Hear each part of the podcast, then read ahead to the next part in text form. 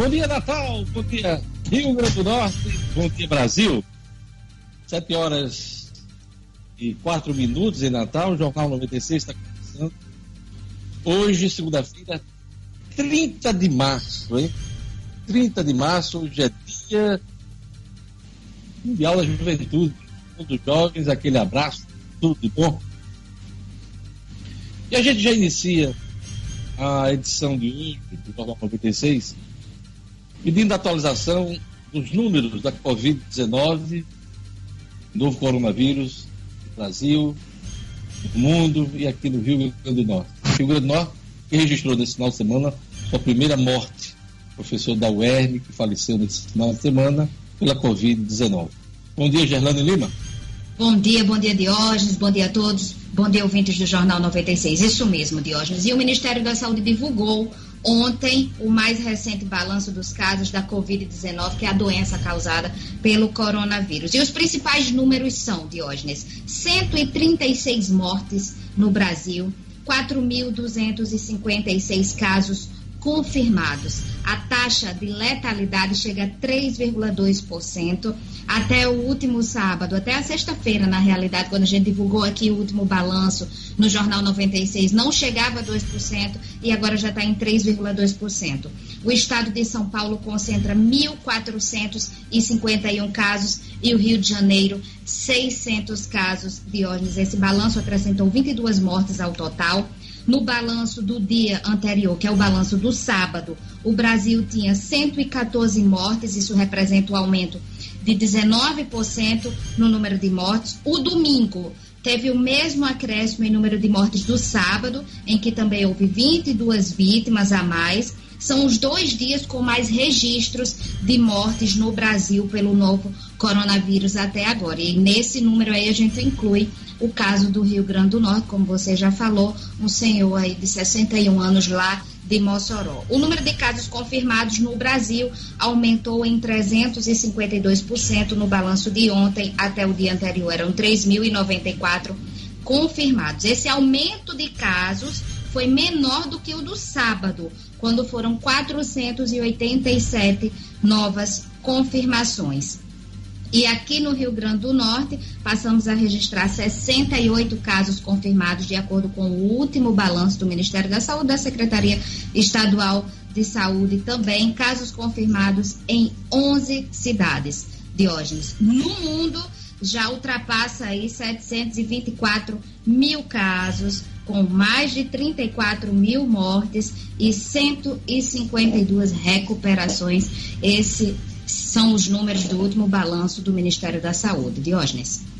Obrigado, Gerlane. Olha, linha de crédito para a folha de pagamentos das empresas merece aplauso e só precisa de operacionalização rápida. Luciano Kleiber, bom dia. Bom dia, Diógenes, bom dia aos amigos, bom dia aos nossos ouvintes. Essa linha de crédito foi anunciada na sexta-feira, era uma das medidas mais aguardadas é, o governo, por meio do Banco Central, criou esse formato, serão algo em torno de 40 bilhões de reais para custear até dois meses de salários para as, as micro e pequenas empresas do país. o desafio agora, como eu digo na chamada, é que isso efetivamente chegue na ponta o mais rápido possível. Daqui a pouco a gente traz mais detalhes. A bancada federal do Rio Grande do Norte disponibilizou, destinou verbas, emendas para ações ao combate o Covid-19. Marcos Alexandre, bom dia. Bom dia, Diógenes. Bom dia aos participantes do programa, bom dia aos ouvintes. É, Diógenes, a, a bancada federal vinha sendo aí, criticada, não tão abertamente, mas nos meios políticos, vinha chamando a atenção a timidez de ações dos nossos parlamentares federais, né, deputados federais e senadores. Mas aí na sexta-feira eles divulgaram, se mobilizaram e divulgaram aí a, a destinação de 65 milhões de reais em emendas para ações de combate ao coronavírus. É uma ação bem-vinda, bem-vinda demais nesse momento em que todos estão buscando e precisando de mais de recursos. Obrigado, Marcos. Tiago Orobó, artilheiro do Brasil, deixa o América e acerta com Fortaleza de Rogério Senna. Esse assunto para Edmo Sinedino na manhã de hoje. Bom dia, Edmo. Bom dia, Diógenes. Bom dia, ouvintes do Jornal 96. É, pode ser considerada como uma perda por conta do coronavírus. O Campeonato Potiguar ficou interrompido. O América recebeu é, o empresário do Thiago Robol, os dois conversaram, chegaram a um acordo. E o artilheiro do Brasil, jogador mais importante na campanha do América nesta temporada, se transfere para o Fortaleza e vai jogar o Campeonato Brasileiro da Série A. Diógenes. É isso aí, daqui a pouquinho o Edno traz mais esporte, mais futebol aqui no nosso programa. Já falei para vocês, 30 de março, Dia Mundial da Juventude. Eu queria mandar um abraço muito especial com uma amiga nossa, Rosângela Maria Barreto, nossa querida Rosa, que faz aniversário, aliás, que fez aniversário ontem. E a gente manda aquele abraço muito especial para ela. Um abraço também para o ouvinte Vilela Cid Natal, grande Vilela Cid Natal, que faz aniversário hoje. Então, aquele manda aquele abraço para o Vilela e a todos os ouvintes do Jornal 96. E vamos a mais destaques da edição de hoje.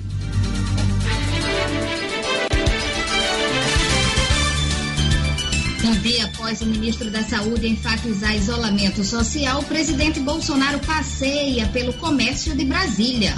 Primeira vítima fatal do coronavírus no Rio Grande do Norte é enterrada sem velório e com caixão lacrado.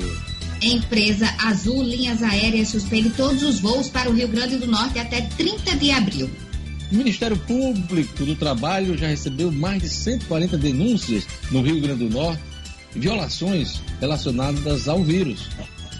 Rio Grande do Norte recebe lote com 168 mil vacinas para a campanha de imunização contra a gripe. Polícia acaba com festa na Grande Natal que desobedecia decreto da governadora contra o coronavírus? Futebol, Thiago Orobó, artilheiro do Brasil, deixa o América e acerta com o Fortaleza. 7 horas e 11 minutos. Olha, nesse início de programa, eu queria dar destaque a um estudo coordenado pelo Imperial College de Londres e prevê um cenário sombrio para o Brasil em caso de abrandamento das ações sanitárias contra o Covid-19 aliás, contra a Covid-19. Assim, no estudo, quase 50 cientistas, incluindo um grupo relacionado à Organização Mundial de Saúde. Ao analisar o impacto em 202 países, os especialistas concluíram que se os governos adotarem medidas rigorosas cedo, como testes de diagnóstico, isolamento de doentes, distanciamento social para frear a disseminação do vírus, 38,6 milhões de vidas podem ser salvas. Isso representa, minha gente, uma redução de mortalidade de cerca de 95%. O Brasil está entre os países citados pelo estudo do Imperial College de Londres. Em caso de nenhuma estratégia de isolamento e de enfrentamento da pandemia, o Brasil poderia ter mais de 1,1 milhão de mortes devido à Covid-19. Não é o caso. Muita coisa está sendo feita, apesar do presidente da República ir numa linha diferente da, que dizem os seus, seus técnicos do Ministério da Saúde. Com estratégias de supressão rígidas para todas, para, aliás, para toda a população, que são aquelas que buscam bloquear a circulação do vírus, o estudo diz que o número de mortes pode ser reduzido para 44 mil pessoas. Esse é o, é o, cenário mais positivo. Esse é o cenário mais positivo. Os cenários mais duros. Para o Brasil, no novo estudo, o cenário sem qualquer medida de enfrentamento aponta mortos, como eu já falei, 1,1 milhão, infectados 187 milhões de brasileiros, hospitalizações de 6,2 milhões de pessoas e os casos graves de um milhão e meio de pessoas. Em um cenário com a implementação de medidas parciais, isolamento da população, com restrições a eventos e aglomerações, o número de mortes cai para 627 mil e o de infectados para 122 milhões de pessoas. Ainda um cenário com isolamento imposto somente para idosos. E nesse caso, poderiam, podem morrer 529 mil pessoas. E teríamos aí 120 milhões de infectados, 3,2 milhões de hospitalizações e 70, aliás, 702 mil casos graves, aliás, 702 mil casos graves de, dessa doença. Então, eu fiz questão de abrir esse programa com esses números, porque a gente precisa considerá-los. Né? Foi esse mesmo estudo que fez o premier de Londres, aliás, da, do Reino Unido, o Boris Johnson, voltar atrás numa uma, uma estratégia mais de relaxamento, de que o vírus circulasse para que as pessoas tivessem imunidade. E hoje ele está doente, inclusive, pela Covid-19. Foi esse estudo também que fez o presidente Donald Trump a mudar o discurso e as ações, inclusive prevendo quarentena em várias regiões dos Estados Unidos, inclusive Nova York, Nova Jersey, entre outros estados que estão duramente afetados pela doença. Então, é esse mesmo estudo, Imperial College de Londres, que está sendo considerado para embasar ações na Rússia, na Alemanha, na França, na Itália, na Espanha, na maioria dos países. Na maioria dos países. Então, é, é importante considerar. Eu acredito que o Brasil esteja nesse cenário aqui, ó. Cenário com implementação de medidas parciais, de isolamento para a população, com restrições a eventos e aglomerações. E a previsão aqui, isso é para 250 dias, viu? Um intervalo, um período de 250 dias. Você aí tem um universo aí de 627 mil mortes e de infectados, quase a metade da população brasileira, 122 milhões de brasileiros. Luciano Kleiber, queria o seu comentário sobre esse assunto. Diógenes, é, eu, eu digo muito aqui, já disse algumas vezes, até pelo, pela natureza da minha da área que eu comento, eu sempre fui muito fã de números, porque eu, eu os acho excessivamente eloquentes, né? Os números eles não mentem jamais. E é, é muito bacana esse, você ter chamado a atenção para esses dados, porque a gente pode tentar fazer aqui com que isso fique muito claro na cabeça das pessoas. Vamos repetir aqui os números. Num cenário de, de completo desleixo, a gente teria 1 milhão 150 mil mortes no Brasil. 1 milhão 150 mil mortes no Brasil. Num cenário com mais restrições, mais até do que o que a gente tem hoje, a gente poderia cair para 44,2 mil. Vejam só, de 1 milhão 150 mil para 44 mil. No cenário que a gente vive hoje, a gente estaria falando de algo em torno de 627 mil. Ou seja, praticamente metade.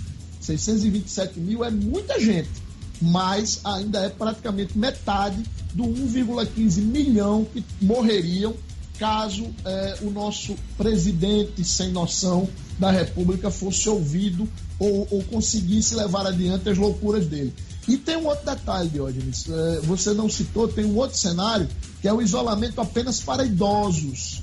No isolamento apenas para idosos, ainda Eu citei, eu citei. Ah, citou, bom. Eu falei, então, eu então falei. Não, não, cenário só não... com idosos. Não, mas você pode comentar, mas é, o cenário só para idosos você teria uma queda menor do que está acontecendo hoje.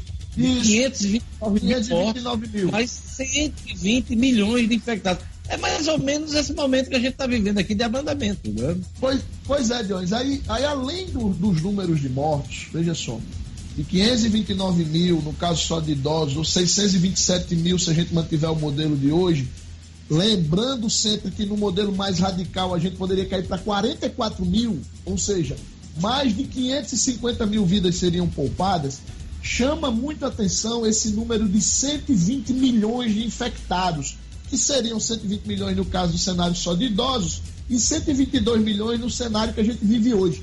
Diógenes, o nosso sistema de saúde não comporta 122 milhões de pessoas infectadas pelo coronavírus, não cabem no sistema de saúde do Brasil. É, é, é é impossível que as pessoas que estão nos ouvindo agora não entendam a gravidade desses números. Pois é. Foi nessa linha que o ministro Luiz Henrique Mandetta disse, em reunião com o presidente, outros ministros, inclusive o ministro do STF, Gilmar Mendes, disse que não dava para mudar é, o entendimento que o governo tem hoje de distanciamento social. Né? Tem que se discutir o retorno das atividades, sim, o mais breve possível. Mas nesse momento não tem como o, o governo federal mudar sua, sua estratégia e fazer com que as pessoas fiquem mais em casa, para dar tempo à rede de saúde se estruturar e poder enfrentar esse momento mais crítico que vem aí por abril, por maio. Ele disse isso, inclusive chegou até a usar um, um termo forte. Estamos preparados para ver caminhões do Exército carregando corpos ao vivo pelas redes de televisão. Ele fez, inclusive, esse questionamento ao presidente da República e aos demais. Mas não adiantou de nada, né, Marcos Alexandre? Porque ontem o presidente foi para várias áreas populares de Brasília para desrespeitar e descumprir, desautorizar o ministro Luiz Henrique Mandetta. Pois é, Jorge, mais, mais um, episódio de desapreço do presidente pela, pela boa conduta que todos devem ter né, nessa crise toda do coronavírus. Né, ele, o presidente foi ao comércio do, de Ceilândia, que é uma cidade satélite lá de Brasília, é, tirou foto, pegou criança, teve contato com muita gente, com o rapaz do vendedor de churrasquinho, né? E, e, e enfim, mandou as favas, todas, todas as recomendações que são feitas, inclusive pelo Ministério, pelo seu Ministério da Saúde, né? O ministério que ele, que ele nomeou. É, e isso, Diógenes, o problema é que isso confunde a população, principalmente aquela população que, que não tem tanto acesso assim, à informação, aquela parte da população que não tem acesso à informação, fica na dúvida se, se a situação é grave mesmo, como disse aí o estudo, o estudo inglês aí que vocês, que vocês citaram, e ou, ou se é para as pessoas ficarem em casa no meio da crise, a, os problemas econômicos, é, a dificuldade, gente passando fome já, aí a, acaba a necessidade falando mais alto e as pessoas querendo voltar para as ruas. Essa postura do presidente realmente não ajuda em nada na crise, só piora. Que as pessoas vão voltar para a rua, o Marcos, o Gerlane, o Luciano, tem que voltar, as pessoas têm que voltar à normalidade. Não, a gente não dá para permanecer muito nesse estado de coisas. Agora, é como eu disse aqui na sexta-feira, a gente precisa um mínimo de segurança para que a gente possa voltar a trabalhar, possa voltar a frequentar ah, o comércio, ah, os restaurantes, bares, é, sem a, a, possibilidade dessa transmissão ser mais rápida do que já está sendo, né? E que as pessoas adoeçam e lotem os hospitais, principalmente públicos. E aí é que a população carente vai se deparar com essa dura realidade. Então, é, a gente precisa que as nossas autoridades, os nossos governos, seja no plano federal, seja no plano estadual, no plano municipal, nos dê condições de enfrentar esse momento duro que vem pela frente. Porque não tem só coronavírus para a gente cuidar na vida da gente, não. A gente tem outras doenças, tem gente com cirurgias eletivas adiadas por conta de coronavírus. Tem gente deixando de receber salário, de ter condições de trabalhar por conta de coronavírus. A gente não tem condições de passar mais de, de 15, 20, um mês dentro de casa com essa incerteza de como vai se manter. É um momento extremamente difícil, essa aqui é a verdade. Jarlane, vamos para as manchetes dos jornais nesse início de semana aqui, vamos lá. A, a Folha, Folha, de São, de Paulo, São Paulo Bolsonaro ignora Mandetta e visita comércio de Brasília. Pois é, todo mundo acompanhou ontem pela imprensa, pelos sites, pela televisão. E a Folha de São Paulo destaca que é, Bolsonaro disse o seguinte: todos vamos morrer um dia, disse o presidente, e cogita decreto para liberar o trabalho. É incrível, né? Uma obviedade, Todo mundo vai morrer um dia. Agora precisa jogar isso na cara da população agora? População com medo dentro de casa, com medo dessa doença? E muita gente já morrendo, né? É, o presidente poderia estar dizendo a mesma coisa, fazendo um esforço para a retomada das atividades, dizendo o seguinte: meu governo vai fazer de tudo para salvar vidas. Pessoas vão morrer, mas nós estamos todos juntos para evitar vidas. E não esse tipo de coisa. Ah, todos vamos morrer um dia. Na sexta-feira ele disse que o brasileiro tem que ser estudado na, na, nas universidades, né? Porque tem um vídeo circulando aí na internet, no WhatsApp, ele gosta muito de acompanhar, é, os caras tomando banho numa, numa periferia, se jogando, é, um verdadeiro piscinão, né? Então ele olhando essa, essas imagens que o brasileiro se joga no esgoto, sai e não morre. Não é bem assim, né?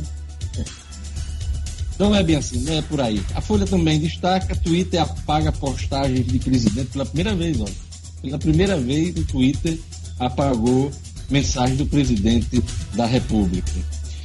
A Folha também destaca 31% dos presídios não contam com atendimento médico. O Banco Central ainda avalia como 1,2 trilhão de reais sairão dos bancos. Aquele assunto que o Luciano Kleber vai trazer e vai, a gente vai falar a linha de crédito para pagar folha nas micro e pequenas empresas.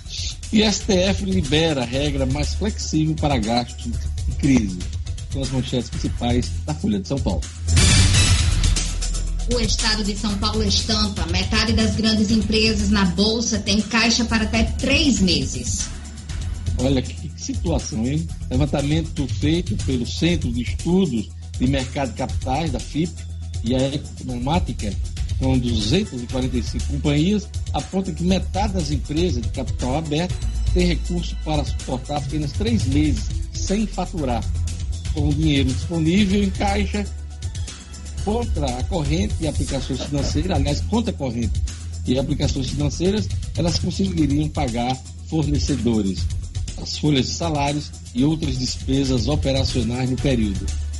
É um cenário difícil, né, Luciano, para as empresas. Muito, muito difícil, Diógenes. É, as empresas, nenhuma, naturalmente, estaria preparada para sobreviver sem faturamento, né? é, dizer aí que as grandes empresas suportariam até três meses, eu acho até uma afirmação excessivamente otimista, porque esse limite é para elas quebrarem. Né? Elas pagariam três meses de folha e quebram. Então não dá para dizer que elas suportariam. Né? É, as empresas não, não são formadas para viver sem faturamento. A empresa tem que faturar. Por isso que a gente vem dizendo aqui sempre que o momento é de intervenção do Estado o Estado precisa agir. E aí, essa, esse anúncio aí desse, desse financiamento de até dois meses, eu acho pouco dois meses, mas já é um início. Dois meses de folha de pagamento para as micro e pequenas, que são 95, 96% das empresas do Brasil, surge aí como um alento muito importante para dar uma acalmada na parte econômica, para a gente ter um pouco mais de serenidade para lidar com a questão de saúde. Marcos, outra manchete aqui que me chama a atenção: Paulo Guedes diz que, como cidadão, quer ficar em casa. Em videoconferência com a Confederação Nacional dos Municípios, o ministro Paulo Guedes disse que a linha de equilíbrio entre saúde e economia é difícil. Aí abre aspas, palavras do ministro para os prefeitos. Eu, como economista, gostaria que pudéssemos retomar a produção. Eu, como cidadão, ao contrário, aí já quero ficar em casa afirmou o ministro da Economia, Paulo Guedes. É difícil, hein? Se equilibrar é, uma, né, numa dicotomia como essa, Marcos. É, no meio disso tudo, é uma declaração sensata aí do ministro da Economia, né? Seria bom que o presidente, o chefe dele, pudesse ouvi-lo um pouco mais e também como cidadão ficasse mais em casa, né? Inclusive, inclusive o presidente contraria o próprio discurso, né, Jorge? Porque ele defende o chamado isolamento vertical e ele mesmo é o primeiro a romper, né? Ele deveria ser o primeiro a ficar em casa, o presidente. Até isso, oh, nem isso ele cumpre. Ô, Luciano, Paulo Guedes vai sair do governo? A impressão que você tem, pelo que você está acompanhando aí pela, pelo noticiário, pelos, pelos colunistas? É, Diogenes, eu, eu, muita gente, principalmente o jornal Valor Econômico, que termina se aprofundando um pouco mais nisso, tem colocado que Guedes tem vivido um dilema pessoal. Né? Guedes é um, um é, seguidor ferrenho da chamada Escola de Chicago. Né? Os economistas de Chicago sempre defenderam um, um modelo muito mais liberal, com o Estado praticamente zero de intervenção na economia. E ele é ferrenho nisso as convicções pessoais dele vão nesse sentido. E ele está tendo que lidar com um momento em que ele precisa admitir essa intervenção do Estado, essa participação do Estado para sustentar a economia. Isso tem trazido para ele, que já é um homem de uma certa idade, tem lá suas idiosincrasias, tem lá suas, suas manias próprias, e está trazendo para ele alguns dilemas pessoais. Também tem irritado profundamente ao ministro, claro, obviamente, os embates desnecessários com o seu chefe né? já que ele diz uma coisa e o chefe faz outra. A mesma coisa que vive o Mandetta. Só que o Mandetta tem tido mais paciência. É, Guedes tem dito muito, muito limitadamente ainda, de uma forma muito pequena, é, a, a, pouquíssimos amigos. É, ele fez uma live esse final de semana com o pessoal da XP Investimentos. É, e nesse, nessa conversa ele teria dito que a paciência dele já não está muito boa já e que ele pode sim pensar em abandonar o barco. Mas não, não, não falou num tom muito peremptório, não falou num tom muito imediatista. O fato é que não está sendo fácil para ele, Dione. Pois é, desde a sexta-feira ele está em casa. Aliás, desde a semana passada ele está no Rio de Janeiro. Né? Ele é, tem evitado ir a Brasília, inclusive está se mudando até, vai morar na Granja do Torto. É né? isso que eu ia dizer, ele, ele se muda hoje, né? A convite do presidente, ele vai para a Granja do Torto porque ele saiu de Brasília porque o hotel onde ele estava fechou, né? Falta de ossos e tal, fechou. E aí ele teve que ir para o Rio, porque não tinha onde ficar em Brasília. E aí o presidente, querendo que ele fique mais próximo, pediu e ele se muda hoje para a Granja do Torto, onde vai cumprir o isolamento lá na Granja do Torto. Muito a contragosto, viu, Dionis? Ele não estava muito afim de ir para Brasília, não. Mas vai, porque o, o chefe chamou e ele vai para a Granja do Torto hoje. Eu só discordo no. É, ele vem para ficar mais próximo do Bolsonaro porque a Grande do Torto fica muito distante do Palácio, do é, Palácio mas, Alvorada. Mas, mas ele vai estar em Brasília. Né? Para quem estava é. no Rio, né? fica mais próximo dele. É. E aqui o Globo, só para a gente encerrar, as manchetes de Orlando Lima. Bolsonaro contraria Mandetta, ignora isolamento e vai às ruas. Pois é, a foto aqui dele na Ceilândia, inclusive é a cidade satélite, né, região administrativa, onde nasceu a atual mulher dele, a Michele Bolsonaro. Destaque também do Globo, Trump pede a americanos que fiquem em casa até 30 de abril. Olha aí, o galego, ele se espelha muito, né? Donald Trump pede a americanos que fiquem em casa até 30 de abril. Será que ele vai acompanhar o galego nisso, Marcos Alexandre? Olha, não duvido nada, viu? Não duvido nada. Ele se espelha demais nas ações e nas atitudes do, do presidente norte-americano. É, e, e, seria bom que seguisse essa também. Essa daí é uma atitude sensata do, do presidente Donald Trump. Né? Tomara que Bolsonaro siga esse exemplo. Destaque também aqui econômico: BNDES anuncia linha de crédito de 2 bilhões para a área da saúde, 2 bilhões de reais. O objetivo é ampliar o número de leitos e de equipamentos como respiradores no SUS para o combate à pandemia. Para encerrar as manchetes, leitos de UTI têm mais de 70% de ocupação. São os destaques do Globo nesta manhã de segunda-feira. 7 horas e 32 minutos. Olha, o Viveiro Marina abriu nova loja na esquina da Miguel Castro com a São José. Pois é, Viveiro Marina e continua com melhor preço e qualidade de Natal. Viveiro Marina que nesse período eh, de isolamento social, distanciamento das pessoas, não está atendendo na sua sede, né? É, mas tem aqui um telefone, aliás, dois telefones, para que as pessoas possam fazer suas encomendas, suas compras pelo WhatsApp. E aí, vamos lá. Júnior 996049897 e a Magali 999825546. Júnior e a Magali são do Viveiro Marina. Então você liga no WhatsApp deles e faz sua encomenda. Júnior, 99604-9897. E a Magali, 99982-5546. O Viveiro Marina que vai inaugurar uma área de produção também aberta a compras e a visita dos seus clientes na Zona Norte de Natal. Vai ser o maior atacado de plantas do Nordeste. 200 mil metros quadrados de plantas variadas com preços nunca vistos. Então, aguarda as novidades. Vamos à previsão do tempo hoje com Gerlane Lima, as informações da Clima Tempo. Previsão do tempo.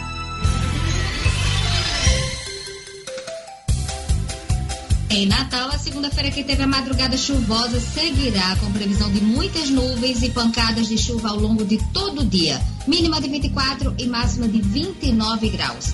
Em Mossoró, a segunda-feira é de previsão com chuvas agora pela manhã e diminuição de nuvens à tarde.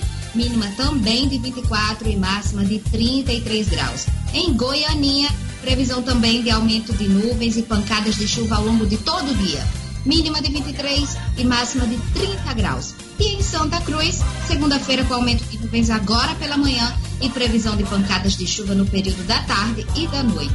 Mínima de 24 e máxima de 34 graus. 7 horas e 35 minutos. Delegado da polícia cearense sofre grave acidente na BR-304. Os detalhes com Jackson Damasceno. Polícia com Jackson Damasceno. O da massa. Oferecimento. Clínica Odontológica Oral Essence. Profissionais capacitados e qualidade extrema. Conheça o Odonto Home Care. O dentista na sua casa. Para pessoas com dificuldade de locomoção, crianças especiais, pacientes acamados ou para você sem tempo de ir ao consultório. Nós acreditamos sim que você merece o melhor. Oral Essence. Telefone WhatsApp 999294699. Esse acidente aconteceu no início da noite deste domingo, na BR-304, nas proximidades do conjunto Redenção, lá em Mossoró, a capital do Oeste. O delegado da Polícia Civil Cearense, André Cícero Firmino da Silva, viajava sozinho em uma caminhonete em direção à capital cearense, quando perdeu o controle do veículo. O carro teria aquaplanado na pista e capotado várias vezes, batendo em seguida em um galpão que fica à margem da rodovia federal. É, policiais rodoviários federais, com auxílio de populares, retiraram o delegado das ferragens e ele foi levado para o Hospital Tarcísio Maia pelo SAMU, Serviço de Atendimento Móvel às Urgências.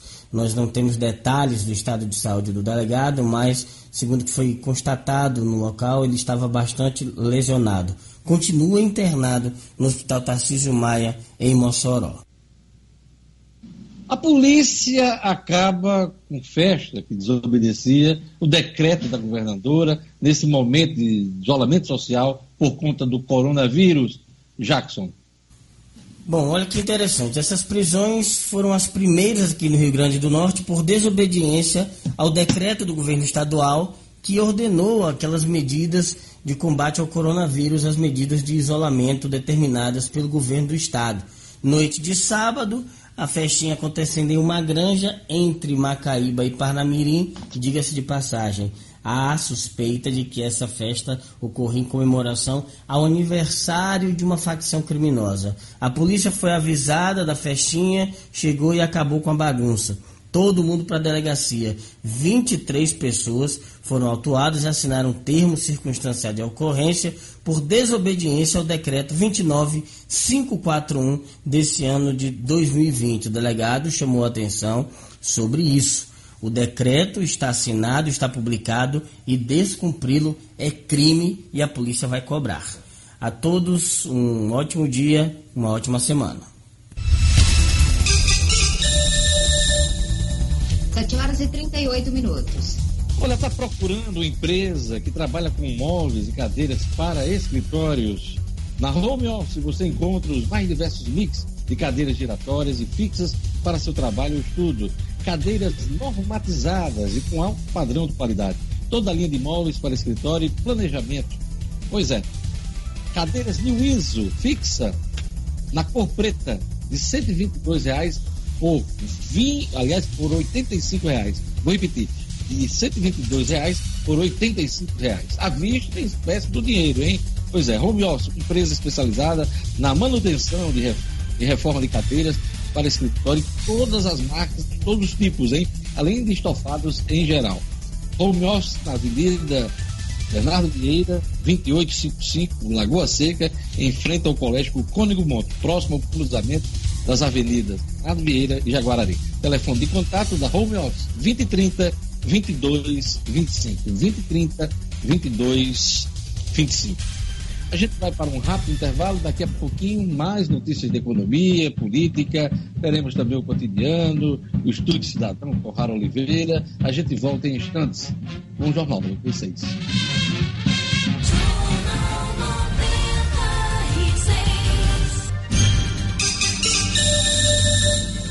Estamos de volta, uma ótima semana a todos, 7 horas e 40 minutos. Olha, um abraço para o Zé Martins em São Gonçalo, um abraço para o Hélio Araújo, o André Feitosa, Petro, Petrolindo, aliás, Petrolino Pereira. Um abraço aqui também para Marcos Aurélio, um abraço também para o Ehrenberg Noronha Santos, um abraço também para Maria Aparecida, turma bacana acompanhando o Jornal 96. É, Luciano, você tem um ouvinte aí que estava pedindo o quê? Diga aí. É o, o, o ouvinte Anderson Luiz, é, da, tá aqui é um, um, pedido de prestação de serviço, querendo saber o nome do gel que Marcos Alexandre usa. Marquinhos, diga aí, pô. Passa a dica aí pra gente. Só água, água. Só água. Tem gel não. Gel tá bom pra usar nas mãos do álcool, né? Aliás, tem gente que quando passa um dia sem passar o álcool gel né, na mão, a mão começa a tremer. É. Diógenes, só aproveitar aí a prestação de serviço para falar aqui da Secretaria de Mobilidade Urbana, que faz um alerta para quem está aí na rua falando dos semáforos que estão com problemas nesta segunda-feira chuvosa aí. Então, a Avenida Senador Salgado Filho com a Bernardo Vieira, já tem a equipe da STTU no local, mas o semáforo está com problema. Na Bernardo Vieira com o interventor Mário Câmara também. Na Prudente de Moraes com Alberto Maranhão. E ainda na Bernardo Vieira com a Rua dos Canidés, a equipe já está em deslocamento para ir para o local. Problemas aí com os semáforos nessas, nessas localidades, Diógenes. Pois é, vamos para o esporte agora, vou chamar o Edmo Sinedino. O Comitê Olímpico Internacional monta esquema de estudo para definir o período de realização das Olimpíadas. As primeiras informações é que seriam realizadas no ano que vem, junho, julho do ano que vem. Mas esse assunto para Edmo Sinedino. Esportes com Edmo Cinedino.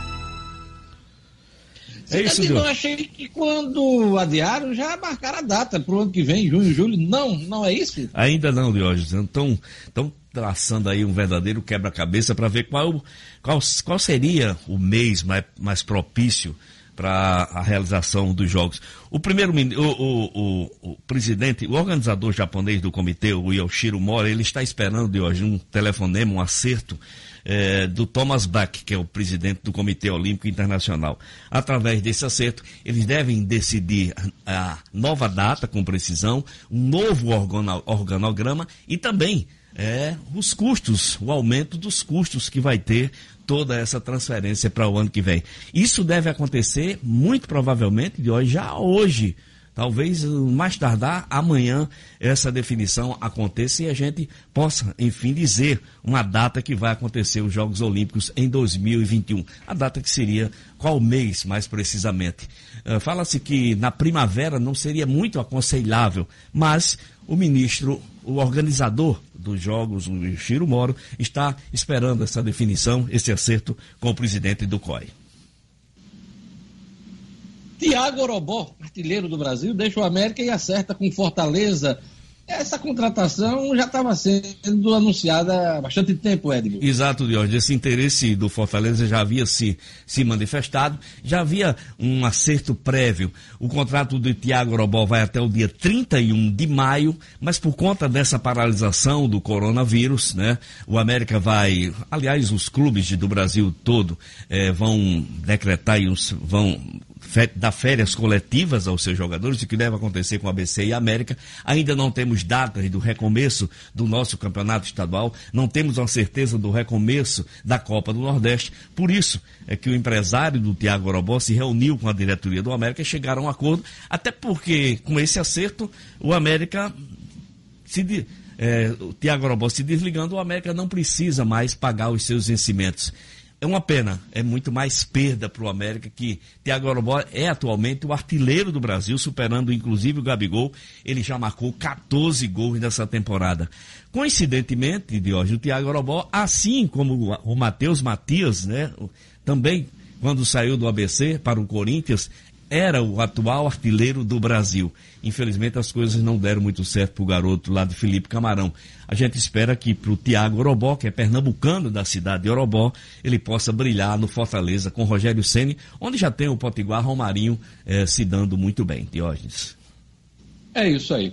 Eu queria aproveitar esse sinalzinho do comentário do Ed para fazer um, uma retificação, mas ao mesmo tempo fazer uma lembrança, né? Isso. No início do nosso programa, a gente mandou os parabéns para o nosso querido ouvinte, era um dos grandes ouvintes aqui do nosso programa, o Vilela. Queridíssimo. É, peraí, Edmo, só, só terminar aqui. Ah. Você fica falando em cima e interrompe aqui.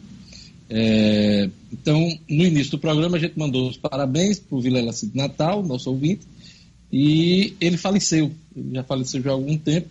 Isso. Mas como a gente tem ele na lista dos nossos é, ouvintes, a gente dá sempre parabéns, e no Facebook aparece lá o aviso é, do aniversário dele, e hoje a nossa produção colocou para que a gente mandasse aquele abraço para o Vilela Cid no aniversário dele. Então a gente manda aquele abraço hoje, em especial para a família dele, família dele, a esposa dele, e lamentar aí o falecimento do Vilela Cid Natal Edmund Medina. É isso, Diógenes Vilela Cid, que era uma pessoa muito querida, a gente sempre se encontrava no carnaval, é, com criatividade fantástica, era o seu brilho maior no carnaval. Eu encontrei com a esposa dele e ela me falou da tristeza da, da sua passagem. Diógenes, eu queria encerrar minha participação falando que os jogadores, todos os atletas, capitães de equipes da Série D, enviaram a carta à CBF é, pedindo para que a CBF não mude a data, não mude o, o, cronograma, não mude o calendário da Série D, que contempla os clubes até o, o mês de novembro. Isso garantia, garante emprego praticamente a todos os jogadores até o final do ano. Então, esse é um apelo de uma carta enviada por to, assinada por todos os capitães dos 68 clubes que participam da Série D, para que a CBF, além disso, ainda consiga dar uma ajuda financeira aos clubes da Série D, que é claro, nessa crise do coronavírus de hoje, são os que mais padecem, são os clubes mais pobres do futebol do Brasil. E eu queria ainda fazer um registro aqui de, de coronavírus, infelizmente, da morte da atleta paralímpica Diógenes Eliane Correia. Ela era mesa tenista, né? Era da seleção brasileira, disputava as competições de, de tênis de mesa e, infelizmente, faleceu, sentiu falta de ar, foi atendida, mas não resistiu. Essa é a segunda morte com ligação direta com o esporte, já que morreu a semana passada o técnico de esgrima por 20 anos da seleção brasileira, o Gennady Miatonik, era um russo que vivia no Brasil há 20 anos. Então, esses dois registros de hoje aqui no esporte nesse, nessa segunda-feira. Obrigado, Edmo. Vamos acompanhar os assuntos, muita indefinição, o calendário, certeza Isso. aí de como uh, o esporte vai continuar nesse, nesse ano. Temos aí várias, vários cancelamentos de grandes prêmios na Fórmula 1. Se eu não me engano, me corrija se estiver errado, hum. cerca de oito grandes prêmios já estão Isso. ou adiados, dois ou três deles já cancelados. Né? Exatamente. Então você vê aí o prejuízo que isso está causando ao mundo do esporte. Né? Prejuízo imenso. Até amanhã, de hoje. Um abraço a todos. 7 horas e 48 minutos. Meu amigo, minha amiga, a pandemia do coronavírus está mexendo com a vida de todo mundo. Quarentena, isolamento, escolas, lojas, shoppings fechados, não está fácil para ninguém. Em horas difíceis, assim, é sempre bom contar com a ajuda e a confiança de profissionais experientes e capacitados que se importam com a gente. Lembre-se, continue seguindo as recomendações dos órgãos de saúde contra o coronavírus Fique em casa, evite aglomerações, lave bem as mãos com água e sabão, proteja os idosos. Essa pandemia vai passar, acredite. A Uniodonto segue firme e quer que você siga junto. Acesse hoje mesmo uniodontorn.com.br. Vou repetir, uniodontorn.com.br escolha o melhor plano para você e sua família. Uniodonto, a maior rede e o melhor plano odontológico do Brasil. Olha, vamos aqui para a Secretaria Estadual de Saúde recebe novo lote de vacinas contra a gripe e distribui aos municípios. Gerlane Lima tem os detalhes. Gerlane. É, Diógenes, recebeu desde a última sexta-feira, dia 27, já está concluindo a distribuição às regionais de saúde do Rio Grande do Norte desse lote contra a gripe. São 168 mil doses enviadas pelo Ministério da Saúde, que corresponde a 15% do público-alvo. E aí vale lembrar que, apesar do esgotamento de um lote de vacinas, a campanha permanece em sua primeira fase, tendo idosos e profissionais da saúde como público-alvo. Os municípios que estavam com os estoques zerados já estão se abastecendo, grande parte pegou as vacinas desde sábado e todos que estavam sem doses já se abasteceram e devem retomar a vacinação entre hoje e amanhã. Essa é a previsão da Secretaria Estadual de Saúde. A gente aguarda o calendário por parte da Secretaria Municipal de Saúde aqui na capital, para a gente ver como se organizar de hoje. Lembrando que até o dia 25 de março, até a semana passada, o Rio Grande do Norte recebeu duas das 14 remessas previstas para a entrega das doses aqui no estado. E com isso foi dada entrada na rede estadual um total de mais de 275 mil doses, o que corresponde a 22,6% da quantidade até a ser recebida até o final da campanha, que é 22 de maio. Em três dias, o lote foi esgotado, como noticiado aqui no Jornal 96. Então, como eu já disse, só aguardar o novo calendário da Secretaria Municipal de Saúde, que deve estar divulgando ainda hoje, Diógenes. A Assembleia Legislativa se prepara para sessões remotas. Marcos Alexandre. Isso, a Assembleia Legislativa já está adquirindo aí o aplicativo, que é o mesmo desenvolvido e utilizado no Senado, inclusive vai ser utilizado hoje na votação que dá o auxílio de 600 reais aos, aos trabalhadores informais. Né? O, o Senado vai fazer essa votação hoje e a Assembleia está adquirindo essa tecnologia para que também possa fazer suas sessões de maneira remota. A, a Assembleia, a gente lembra, está com suas atividades interrompidas. Né? Já, já faz aí 10 dias que a Assembleia suspendeu suas atividades. E agora, utilizando esse recurso, um aplicativo, vai, vai, vai preparar os deputados, vai haver treinamento essa semana para que possa também seguir com um calendário mínimo de votações na casa de Washington. É isso aí. Marcos, é, a Câmara Municipal de Natal fará a sessão extraordinária. Uh, qual é o objetivo? Qual é o tema uh, que vai à votação? A sessão será amanhã. Será amanhã, foi convocada extraordinariamente para votar aí alguns projetos de autoria do, da Prefeitura, do Executivo. Né? Entre eles, o projeto do decreto de calamidade pública, né? baixado aí pelo prefeito Álvaro Dias. Além disso, será votado aí um, um projeto que prevê a cessão de um prédio do INSS ali na Ribeira e que vai abrigar futuramente aí a Secretaria Municipal de Saúde. Ah, e além, será, será votada também a lei, de, lei complementar que cria os cargos do, de pessoas que foram aprovadas aí nos concursos recentes para a Secretaria de Saúde e para a Secretaria de Trabalho e Assistência Social, a Centras. Então, esses três projetos serão votados amanhã pela Câmara Municipal de Natal. Diógenes. E a linha de crédito, diga, Luciano. Eu queria só comentar, Diógenes, essa, essa sessão aí da Câmara, sabe? É, eu acho absurdo que a Câmara de Natal tenha convocado uma sessão extraordinária presencial para amanhã. No momento em que o próprio Congresso Nacional, não estou aqui diminuindo de maneira nenhuma os, os pontos de pauta que o Marcos Alexandre listou agora, são pontos muito importantes. Mas eu tenho certeza que o Congresso Nacional tem ponto, teve pontos tão ou mais importantes. E fez isso por um acordo de líderes de maneira remota. Eu acho absurdo que a Câmara de Natal vá reunir pessoas dentro daquele plenário que é minúsculo, obrigando a imprensa a ir para lá também, para dar cobertura a isso. Fatalmente será criada uma aglomeração e eu, eu ainda tenho esperanças que ao longo do dia de hoje o presidente Paulinho Freire, que é um homem sensato, reveja essa questão dessa convocação presencial. Acho perfeitamente possível que a Câmara vote isso remotamente.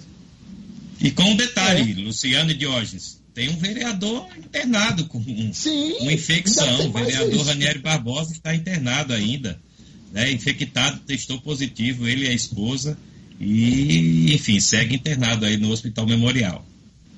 Luciano Kleiber, ah, quando é que sai essa linha de crédito para a folha de pagamento das micro e pequenas empresas? E eu tenho uma dúvida, e eu queria que você esclarecesse para mim. Não consegui é, esclarecer na cobertura jornalística do final de semana.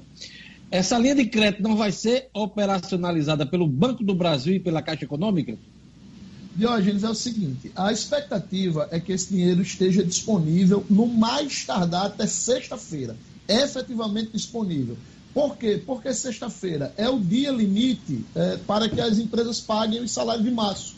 Então há uma expectativa de que isso possa ser liberado entre quarta e quinta-feira, efetivamente. No, só lembrando aos nossos ouvintes, é um financiamento de 40 bilhões de reais, que pode custear até dois meses de folha de salário. Estão candidatas a, esta, a este crédito. As empresas têm faturamento anual entre 360 mil e 10 milhões de reais, ou seja, as micro e pequenas empresas, e podem ser cobertos salários de até dois salários mínimos. Quem ganha acima disso, ou fica recebendo menos, dois salários mínimos, ou a empresa complementa.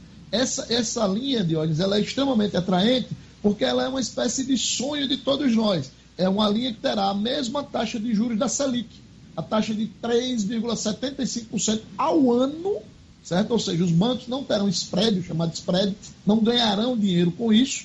É, e essa linha também terá um prazo de pagamento de 30 meses com carência de 6. Ou seja, quem pegar esse crédito agora só começa a pagar em outubro deste ano e terá 30 meses para pagar.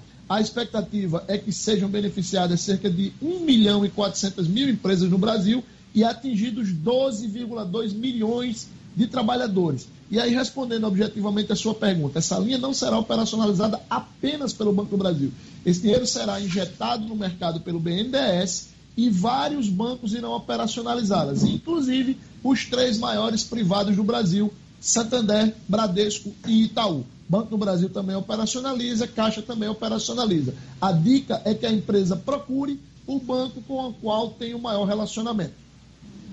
Para enfrentar a crise, Luciano, o déficit das contas públicas deve ser mais que o dobro do previsto. Se eu não me engano, está previsto para esse ano cerca de 160 bilhões de déficit, né? 160 bilhões de déficit nas contas públicas.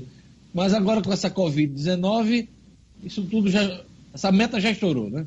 É, na realidade, hoje já a LDO, né, a Lei de Diretrizes Orçamentárias, previa um déficit de 124,1 bilhões de reais. 124, né? 124,1 bilhões de reais para este ano.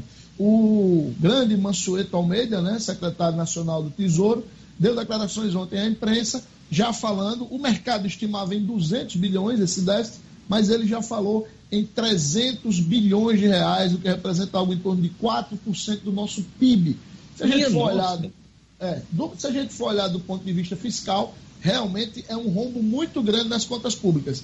Mas precisamos ter tranquilidade para encarar isso, para aceitar. O próprio Supremo, o Alexandre Moraes já deu uma decisão permitindo que o governo é, ultrapasse esse, esse seu limite, porque o momento é realmente de guerra, um momento de enfrentamento, e como eu já disse várias vezes aqui, quem tem que chegar junto é o governo federal, de hoje.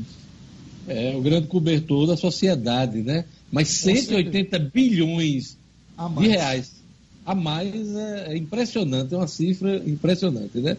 Aliás, tem número para tudo, né?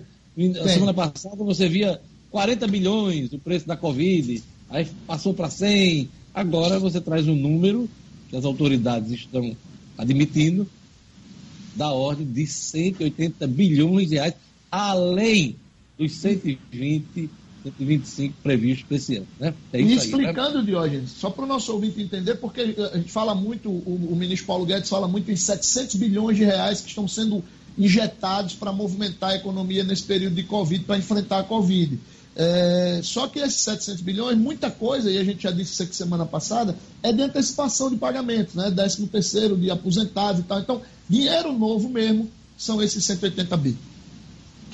No Cicobi, maior sistema cooperativo do Brasil, a tarifa sobre o limite do cheque especial vai continuar zerada. Com a nova regra, as instituições financeiras podem cobrar 0,25% de tarifa sobre o limite do cheque especial acima de 500 reais. Isso nas outras instituições, porque no Cicobi, o Cicobi não vai aderir a essa regra, hein? Ou seja, usando ou não cheque especial, sua tarifa continua zerada no Cicobi, porque usar os serviços de forma justa faz parte dos valores do Cicobi. Entre em contato com a agência do Cicobi, no edifício Portugal Center em Natal, e fale com o gerente Denivaldo, hein? Denivaldo vai explicar as vantagens de ser mais um cooperado Cicobi. Ligue 32 34 23 86. 32 34 23 86. Olha, o Cicobi, é, o Cicobi que está doando uma campanha de doação de, de máscaras, né? De, de material, insumos eh, para enfrentamento do coronavírus, né? Mais uma campanha aí do Cicobi, sempre ligada aí com as ações de, em defesa da saúde. Então, parabéns aí a toda a turma do Cicobi. E a gente segue agora para um assunto Feiras livres voltaram a acontecer em Natal após uma semana de suspensão por causa do coronavírus. Gerlane Lima. Falávamos aqui na sexta-feira e Marcos Alexandre adiantou para a gente, para os nossos ouvintes, que haveria uma reunião para discutir o funcionamento das feiras de Ógenes e foi quando aconteceu a liberação. Após exatamente uma semana elas terem sido suspensas aqui no município. E aí, de acordo com a Secretaria Municipal de Serviços Urbanos, algumas medidas foram adotadas, como a diminuição do número de bancas em cada feira, permitindo-se apenas duas bancas por feirante, o espaçamento de dois metros entre elas e a proibição da presença de, da presença de comerciantes que se enquadram no grupo de risco do contágio pelo novo coronavírus. Todo dia é dia de feira aqui em Natal, Diógenes, em algum bairro ou região. No sábado, uma das mais tradicionais, que é a Feira do Alecrim, aconteceu na zona leste da capital. E aí, os repórteres do, do G1 veículo de comunicação aqui do Rio Grande do Norte, acompanharam a movimentação na feira e disse Diógenes que alguns feirantes e também os clientes usavam máscaras e álcool em gel, mas as barracas estavam realmente mais afastadas uma das outras. Os feirantes mais idosos não foram trabalhar, mas havia aí muitas pessoas concentradas no local. Então as feiras voltaram a funcionar com esses cuidados, mas é preciso que as pessoas também tenham bom senso, tem realmente que a feira que vá só uma pessoa da família, como muitos supermercados estão fazendo, na verdade, permitindo que só uma pessoa entre. Então, vai prevalecer aqui o bom senso da população diante do funcionamento das feiras. Olha, eu queria completar aqui uma informação que eu estava dando agora há pouco sobre o Cicobi. O Cicobi doa material para a confecção de 7,2 mil máscaras de proteção à saúde no Rio Grande do Norte nesse momento. E essa ação do Cicobi está ligada ao estímulo para que as pessoas comprem na região, comprem no comércio local, né? Por exemplo, essas máscaras, 7.200 máscaras, foram compradas a uma indústria em Currais Novos, né? O material será entregue à rede Convide Solidariedade, criada em 19 de março e já reúne mais de 50 pessoas, entre professores, funcionários públicos, profissionais liberais e aposentados. Uma ação muito bacana, né, Luciano? Há, um, há uma preocupação dos presidentes de associações, de federações ligadas ao comércio, de incentivar a compra do produtor local, né?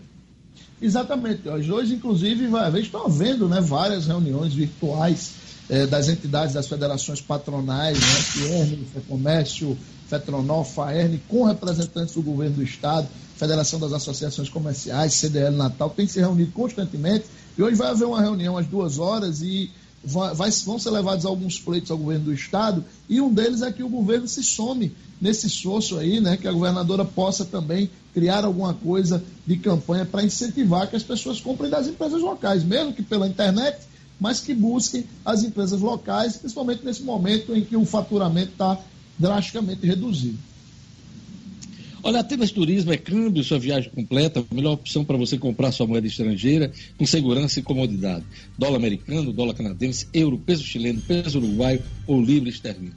O câmbio da Atenas, você conta com serviço de pagamento e remessa de dinheiro ao exterior. Liga para o Robério da Atenas para ele te dar a cotação do dia. E o grande recado da Atenas nesse momento é não cancele, remarque seu pacote, sua viagem. Assim o turismo vence o vírus. É o recado da Atenas Turismo que se junta à BAVE do Rio Grande do Norte para defender que você não cancele simplesmente sua programação de férias, eh, sua viagem, mas remarque para o segundo semestre. É assim que as empresas estão fazendo e as pessoas estão fazendo nesse momento, ok?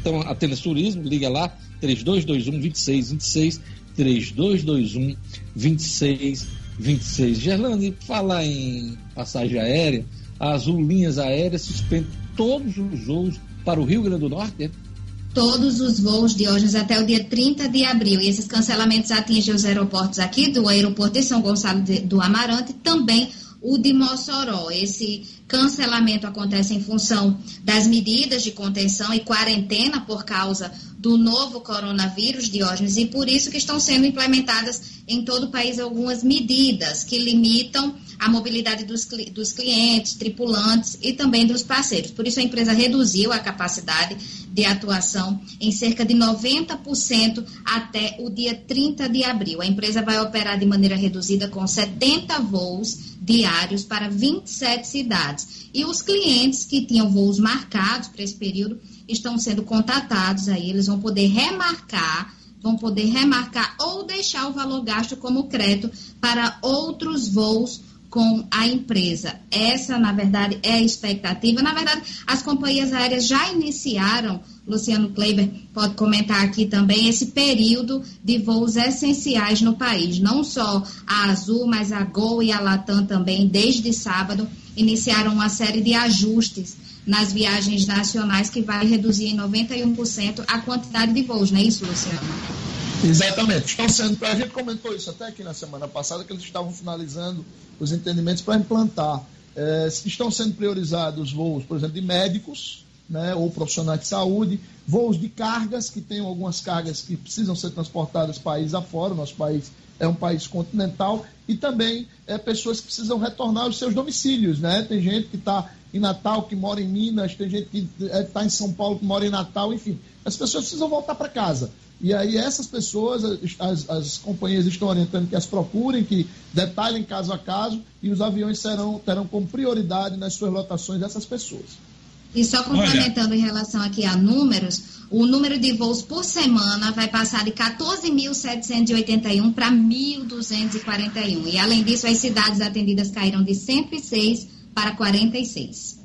Olha, Gerlane, essa, essa notícia que você está dando aí me gera uma curiosidade sobre aquela medida do governo de dar subsídio do ICMS do querosene de aviação para as empresas. A Azul, por exemplo, né, que está cancelando todos os voos aqui por Rio Grande do Norte, vai, vai, vai ser mantido esse benefício para a empresa? É um questionamento é, que surge. Eu respondo. Eu posso responder, Marcos. Ah, então vamos isso, lá. Isso é, já foi conversado. É, como há uma redução drástica, como foi dito aí, né, de mais de 95% do número de voos, o consumo desse combustível termina, obviamente, também sendo praticamente irrisório. E essas empresas, elas pouco vão ter que abastecer aqui, porque elas abastecem aqui muito mais quando estão num tráfego muito maior.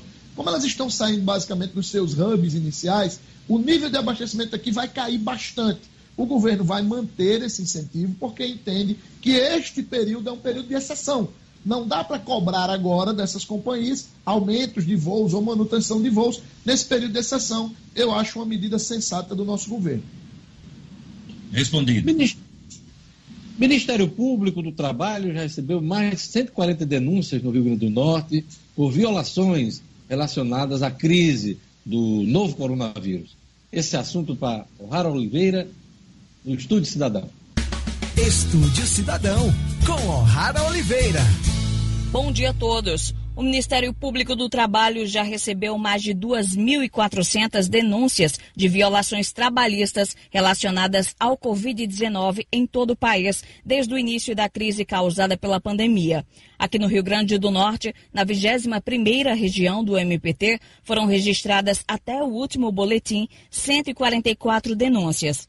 Entre as violações estão relatos de que empresas de call center estariam colocando os trabalhadores em risco com o uso coletivo de equipamentos não higienizados e falta de distanciamento mínimo entre as estações de trabalho. Pelo menos duas empresas potiguares que atuam com serviço de telemarketing e seguem funcionando normalmente foram denunciadas. Ao todo, as irregularidades relatadas acerca do descumprimento das recomendações de saúde dos serviços já motivaram a abertura de mais de 220 inquéritos civis. As empresas denunciadas têm sido fiscalizadas e notificadas a adotarem providências para garantir a saúde e a segurança dos empregados. Aqui no Estado, de acordo com o artigo 19 do Decreto Estadual 29.541 de 2020, o descumprimento das medidas restritivas previstas podem acarretar aos infratores a aplicação de multa diária que pode chegar aos 50 mil reais, sem prejuízo da adoção de medidas administrativas, como apreensão, interdição e emprego de força policial ou de responsabilização penal. O Ministério Público do Trabalho continua recebendo denúncias que podem ser feitas preferencialmente pelo aplicativo MPT Pardal, disponível para Android e iOS, ou ainda pelo formulário disponível no site www.mpt.mp.br. As queixas podem ser sigilosas, mas necessitam de dados do denunciante e do denunciado, além da descrição das irregularidades trabalhistas. O'Hara Oliveira, para o Jornal 96. Jornal 96. 8 horas e 11 minutos. Olha, vou mandar um abraço para tu que está acompanhando o Jornal 96. Quero mandar um abraço especial para nosso colega de 96, o Bruno Giovanni, que apresenta o meio-dia, né? Jornal. Aquele abraço, Bruno, sempre acompanhando, sempre ligado nas principais notícias. Ele que acompanha uh, o Jornal 96, aliás, há muito tempo. E hoje em dia mais ainda, né? Quando ele se junta à, à trupe da 96 FM. Então, aquele abraço para o Bruno Giovanni, um abraço para o Ivan Tagino, um abraço também para o Hélio Araújo. Um abraço para o Irã Balfretes Mudanças. Está em Currais Novos acompanhando, aliás, Irã Baú Fretes Mudanças, acompanhando o Jornal 96 de Currais Novos, né? É... Vamos lá, vocês que têm alô aí. Gerlanda, a turma do YouTube. O Carlos Magno conectado aqui, o João Kennedy, o, a Maria Santana de Medeiros, o Tio Branco Caicó sempre conectado, tem Milton Ferreira, Miguel Pereira, Renato Vasconcelos aqui, Diógenes e o Fábio Sena também conectado aqui no Jornal 96 através do YouTube. E Lourdes, a turma do WhatsApp. Pois é, Diógenes. Bom dia para você, bom dia a todos os ouvintes do Jornal 96. Pelo WhatsApp, o Gilvan de Morro Branco, Maria Eunice Nova Natal, o Zequinha de Afonso Bezerra, sempre acompanhando o Jornal 96 diretamente de Afonso Bezerra, Leoneide de Parnamirim e Marivan, lá das Quintas. Um bom dia a todos. Marcos Alexandre, o governo do estado vai tentar coibir essas manifestações pela reabertura das atividades comerciais nesse tempo aí de isolamento social? Exato, Jorge. Está um decreto do governo em vigor coibindo é, qualquer tipo de aglomeração né, e de manifestações públicas que reúnam mais de 20 pessoas. E aí a gente lembra que no sábado, na, na sexta e no sábado, houve um, um movimento é, de, de carreata né, que cruzou aí uma parte da cidade encerrou, começou ali da, da Praça da Árvore, em Mirassol, e terminou aqui na Praça Cívica, pertinho aqui da 96 FM. E, Diógenes, assim, na minha opinião, um absurdo total esse tipo de, de manifestação. No momento que está todo mundo. Tem uma conotação política também, em outras cidades. Não, foi uma ação coordenada com ação coordenada em todo o país, né? Isso. Inclusive, isso. Atribui-se, inclusive, a turma ligada aos filhos do presidente Bolsonaro, né? Exatamente. Essa é a má notícia. No meio de, dessa situação toda que a gente está vivendo, que a gente noticia aqui todo dia, tem gente ainda que parte para esse tipo de iniciativa. A boa notícia é que é, eu acho que não, não, não, chegava a 10 carros essa carreata aí de. Foi uma baixíssima participação, né? Então as pessoas aí de bom senso parece que estão prevalecendo, né? E a gente espera que esse tipo de manifestação seja exemplarmente coibida e punida pelo governo do Estado. Houve declaração da governadora Fátima Bezerra. Ela gravou um vídeo para as redes sociais já no sábado, né? Isso, uma resposta é, rápida. Resposta dura resposta, da governadora. Resposta, né? Exato, e acertada, na minha opinião. O governo realmente tem que, tem que tomar iniciativa para coibir e punir quem insistir com esse tipo de iniciativa. Luciano Kleber. A boa notícia não foi só a quantidade baixa de, de adesões, viu, Marcos? Que realmente foram 10 ou 12 carros no máximo. Outra boa notícia é que na maioria dos locais onde essa carreata passou, ela foi vaiada. Ela foi vaiada solenemente pelas pessoas de bom senso. É isso aí. E para encerrar o Jornal 96, hoje vamos atualizar os números da Covid-19. Houve alguma alteração em relação aos dados anunciados ontem pelo Ministério da Saúde, Gerlane Lima? Houve sim, Diógenes. As secretarias estaduais divulgaram até as 7 horas de hoje 4.316 casos confirmados. Pela manhã, a gente anunciou o boletim de ontem, eram 4.256. Já estamos em 4.316. Eram 136 mortes e agora são 139 mortes registradas. Esse é o último boletim atualizado. No mundo, né? Número de infectados por coronavírus passa de 700 mil no mundo. No Mortos mundo. são 34 mil, Gerlane Lima. Exatamente, é Diógenes, esses números. E com esses números a gente vai encerrando o Jornal 96 dessa segunda-feira, desejando a todos uma boa semana, mesmo em casa, uma boa semana de trabalho. A gente vai acompanhando aí os principais fatos do Rio Grande do Norte, do Brasil e do mundo. Queria agradecer a participação de todos, participação de Luciano Kleber, participação de Gerlane Lima, Marcos Alexandre, Hugo Dias, Edson Medina, O'Hara Oliveira, nosso querido Kleber da 96 FM, Tom Araújo também dando um suporte a essa transmissão ao vivo da 96 FM. Vem aí Padre Francisco Fernandes com fé na vida. A todos, bom dia. Até amanhã. Até amanhã. Até amanhã. Tchau, tchau.